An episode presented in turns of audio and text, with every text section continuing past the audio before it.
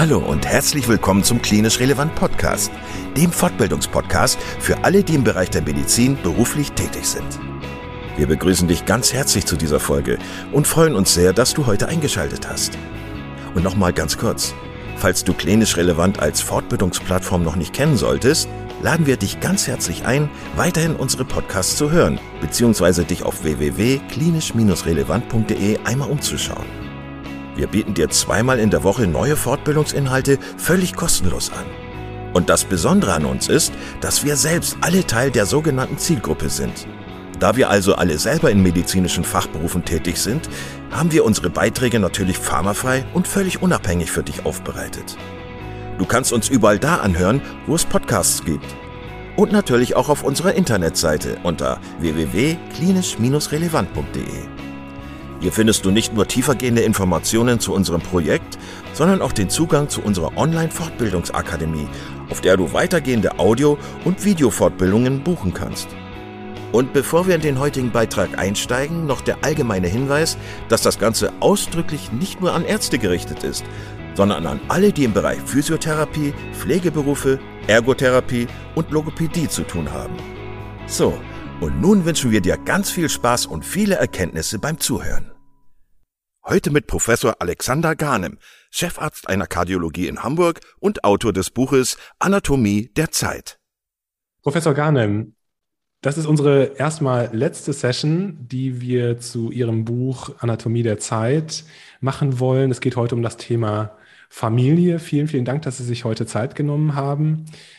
Ich freue mich immer auf die Gespräche mit Ihnen. Ich, äh, ich finde, das hat sehr viel Tiefgang und ich lerne sehr viel. Ähm, das Thema Familie ist natürlich für mich auch was ganz, ganz Spannendes. Äh, ich habe äh, vier Kinder. Ich äh, weiß, dass das ein ähm, Jonglageakt ist, das alles unter einen Hut äh, zu bekommen. Ich stelle jetzt mal eine ganz offene Frage. Auch Sie sind ja Familienvater. Wie schafft man das zwischen Job und Familie, dieses, diesen Spagat hinzubekommen? Ja, nochmals vielen Dank für die Einladung zu diesem sehr netten Format. Also klinisch relevant ist jetzt ein Podcast, der äh, aufs Handy geladen wird, spätestens jetzt. Ähm, und ich freue mich auch über den Austausch mit Ihnen. Ich habe ähm, viele Gemeinsamkeiten bemerkt, obwohl Sie Neurologe sind und ich nur Kardiologe, aber hier gibt es viele Dinge, die wir gemeinsam haben. Also wir haben nicht vier Kinder, wir haben drei. Die sind auch jünger als Ihre. Aber auch wir haben tatsächlich äh, ordentlich jongliert, insbesondere weil wir so ganz klassische Akademiker sind, die viel zu spät ihre Kinder bekommen haben. Und ähm, deshalb, das soll gar nicht wertend sein, sondern es ist einfach nur, wie es ist. Ich glaube, mit 25 ist eine Nacht, die geweint und gezahnt wird, eine andere als mit 39. Und äh, das ist nun mal Fakt.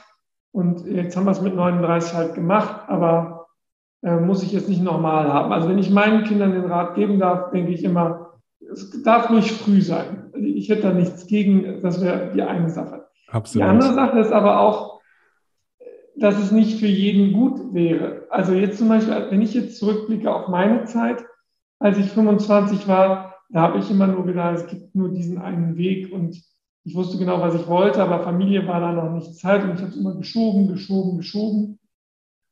Und ähm, wenn es mir passiert wäre, dass dann doch Familie gekommen wäre, wer weiß, ob ich dann nicht vielleicht unglücklich gewesen wäre. Deshalb, wir hatten es mal irgendwann bei Folge 3, Geschichte wird vorwärts gelebt und rückwärts verstanden. In dem Fall ist es tatsächlich so, rückwärts verstanden haben wir viel Glück gehabt. Das ist meine Frau und ich äh, mit knapp unter 40 Eltern geworden sind, sind glücklich äh, gewesen und noch glücklicher geworden und sind da sehr, sehr froh drüber. Ich persönlich glaube, es ist wichtig ähm, zu wissen, was man will. Und dann ist es ziemlich egal, ob man jung oder älter die Kinder bekommt. Ich glaube, dass wenn man älter die Kinder bekommt, ich kann das ja nur aus eigener Erfahrung sagen, ist, dass man sich Unterstützung ähm, hinzuholt, das ist tatsächlich, sei es die Nanny, sei es das Au pair, seien es die Großeltern. Ich persönlich glaube, dass auch wenn man sich dann nicht ganz so viel Geld beiseite legen kann, ist Unterstützung ein wichtiger Weg, den man mit einkalkulieren sollte, um tatsächlich auch ein bisschen Zeit für sich und auch ein bisschen Zeit als Paar und auch ein bisschen Zeit für die Kinder zu haben, neben der Arbeit und neben dem Schlafen. Also das ist ja schon auch wenig Zeit, die wir haben und da hat mir sehr geholfen, tatsächlich zu delegieren. Ich meine, die Kinder bei uns sind jetzt ja aus dem Gröbsten raus, äh, aber wenn ich mich an die Zeit erinnere, wo ich Nachtdienste gemacht habe und äh, die Kinder uns praktisch nicht haben schlafen lassen, das ist schon eine harte Zeit gewesen. Jetzt ist man natürlich sehr, mh, hm, trotzdem sehr froh darüber, dass, dass die Kinder da sind und kann so ein bisschen darüber lachen. Aber ja, ich kann mich noch gut erinnern an diese Zeit, wo ich dann morgens aufgebrochen bin äh, zum, zum 24-Stunden-Dienst und meine Frau hat mich ganz entsetzt angeguckt. Ähm, ja, das mit der Unterstützung, das ist natürlich ganz, ganz, ganz wichtig. Wie ist es das ist vielleicht so, ein, so, eine gemischte Frage, jetzt nicht unbedingt äh, in dieses äh, Familienthema rein, aber berührt das natürlich auch. Das wollte ich Sie nochmal fragen, wie, wie, wie schafft man das oder wie schaffen Sie das, ähm, gesund zu bleiben als Arzt? Der, der Beruf ist ja wirklich sehr, sehr fordernd, nicht nur was die Dienstzeiten betrifft, äh, was Nachtdienste, Wochenenddienste betrifft, aber auch ja psychisch sehr herausfordernd in manchen Situationen. Was ist so Ihr Rezept, um, um gesund zu bleiben? Ja, also bei mir ist es so, ähm, es sind eher so die, die, kleinen, die kleinen Bestandteile im, im Alltag, also Aufzüge vermeiden. Ähm, das ist schon mal ein wichtiger Punkt. Das gibt es ja auch im englischsprachigen Habit Formation, dass man tatsächlich versucht, Angewohnheiten gute Angewohnheiten in den Alltag einzubauen. Und aus diesen Mikroangewohnheiten werden dann feste Angewohnheiten. Aus den Angewohnheiten werden dann wiederum Rituale und aus den Ritualen werden Systeme.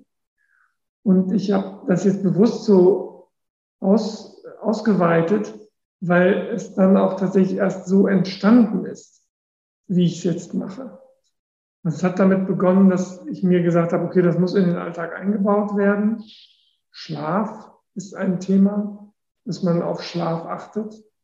Ähm, also beispielsweise, wenn man keinen Dienst hat, dass man nicht neben dem Handy schläft, sondern sich von einem ganz normalen Wecker oder bei uns ist es ein Lichtwecker wecken lässt, damit auch nicht die Versuchung, noch E-Mails zu checken, ähm, einem den Schlaf rauben kann. Also Schlaf ist eine ganz wichtige Gesundheitsfürsorge. Dann natürlich die Trennung von ähm, Fernsehen beziehungsweise Abendaktivität vom Schlafzimmer. Also das Schlafzimmer ist hygienisch getrennt, hat mit Netflix, Fernsehen und so nichts zu tun, ist nur zum Schlafen und für eine weitere Sache da, ansonsten nicht. Und die die, diese Schlafhygiene halte ich für einen ganz wichtigen Punkt, um dann am nächsten Tag die Energie zu haben, um auch den Sport und die körperliche Aktivität nachzugehen. Also auch die gehört ja da eingebaut in diese Mikrohabits und in die Systeme. Und wenn man unausgeschlafen ist und dem Schlaf nicht die Wichtigkeit zugeordnet hat, dann wird es sehr, sehr schwierig, da wiederum Mikroangewohnheiten, Angewohnheiten, Gewohnheiten und Systeme aufzubauen, um dann Sport zu treiben. Und dann baue ich das tatsächlich in die Golden Hour ein. Also der Wecker, der geht früh. Ich sage jetzt mal keine Uhrzeit, aber früh. Und dann stehe ich auf, trinke Wasser, mache Sport. Also die erste Stunde ist tatsächlich dafür da. Und ob man das jetzt mit 45 oder 55 immer gleich macht, ist was anderes. Aber wenn man kleine Kinder hat, so wie wir, ist das eine gute, ein gutes Fenster, um das zu integrieren. Und mit 55 mache ich es wahrscheinlich anders. Also auch da muss man flexibel sein, es muss nur in den Alltag passen. Wenn Sie nochmal an Ihre Karriere denken, Sie waren ja jemand, der sehr straightforward war am Anfang mit seinen, mit seinen Karrierevorstellungen. Hm, was hat sich so ganz plötzlich geändert, als Sie Vater geworden sind? Ähm, es hat sich sehr viel geändert. Also das eine war, dass ich tatsächlich ähm, eine ganz andere Verantwortung empfunden habe. Also irgendwie gab es ein Warum. Dieses Warum war vorher sehr kryptisch. Und da wurde es sehr konkret. Warum bin ich auf der Welt? Um diesem Kind ein Stück von mir mitzugeben und um diesem Kind eine Hilfe zu sein, auf der Welt was zu bewegen. Und das war vorher nicht so. Es war vorher sehr ähm, ja, beruflich, karrierelastig und hatte eine andere, eine andere Priorität. Deshalb, ich, ich habe tatsächlich schon vorher mit dieser Karriere inhaltlich abgeschlossen. Also bevor die Kinder kamen, war mir klar, dass die Zeit, die ich jetzt beispielsweise für die Wissenschaft aufwende, dann nicht mehr für die Wissenschaft da sein wird, sondern dann für meine Familie und die Wissenschaft in den Hintergrund geraten wird. Und das ist tatsächlich auch das, was ich zuvor mal mit dem Zinseszinseffekt meinte. Ich habe mir eine Basis gebaut, eine wissenschaftliche, die läuft auch weiter. Die wächst zwar nicht weiter, aber die läuft weiter und dann gibt es weiter, aber man investiert jetzt seine Zeit in andere Dinge. Auf das Beziehungskonto mit seinen Kindern, mit seiner Familie. Und deshalb betrachte ich ähm, das Vater geworden sein und Eltern geworden sein als wirklichen Game Changer. Ist ein Paradigmenwechsel, ähm, was sozusagen auch so meine Karriere angeht. Für mich haben viele Dinge da ein Ende gefunden und viele neue Dinge da auch ihren Anfang, worüber ich sehr glücklich bin. Ja, das kann ich nur genauso bestätigen. da kommt ja auch nochmal das Jonglage-Modell, das wir schon besprochen haben, mit rein in diese, in diese Thematik. Also man kann nicht alle Bälle in der Hand haben. Der eine Ball ist zu der einen Zeit des Lebens äh, in der Hand oder wird gerade hochgeworfen, der andere eben nicht.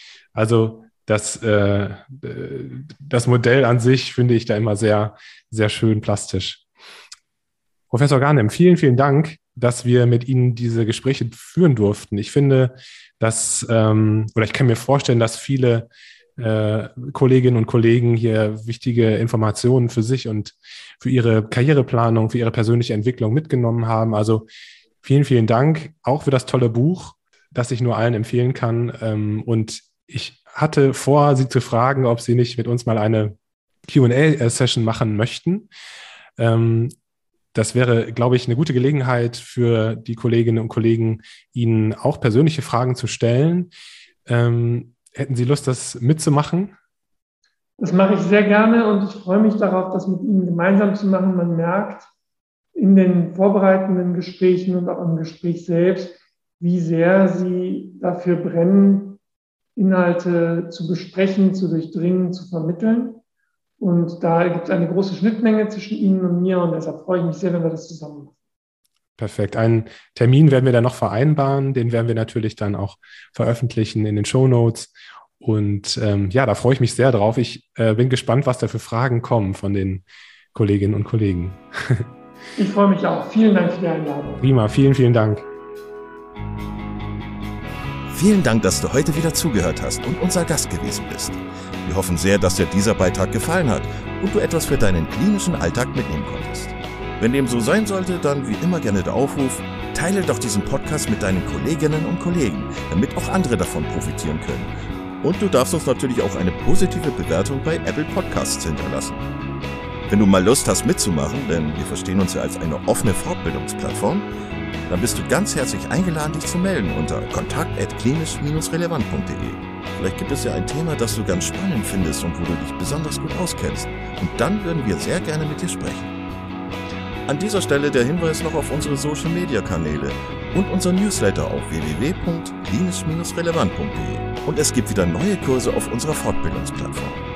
Das Ganze ist natürlich nicht nur für Ärzte, sondern auch für Physiotherapeuten, für Pflegende, Ergotherapeuten und für Logopäden konzipiert.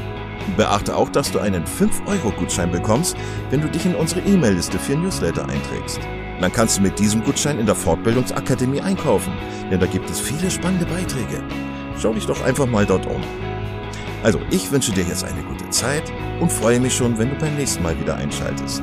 Pass auf dich auf, bleib gesund. Bis zum nächsten Mal. Ciao.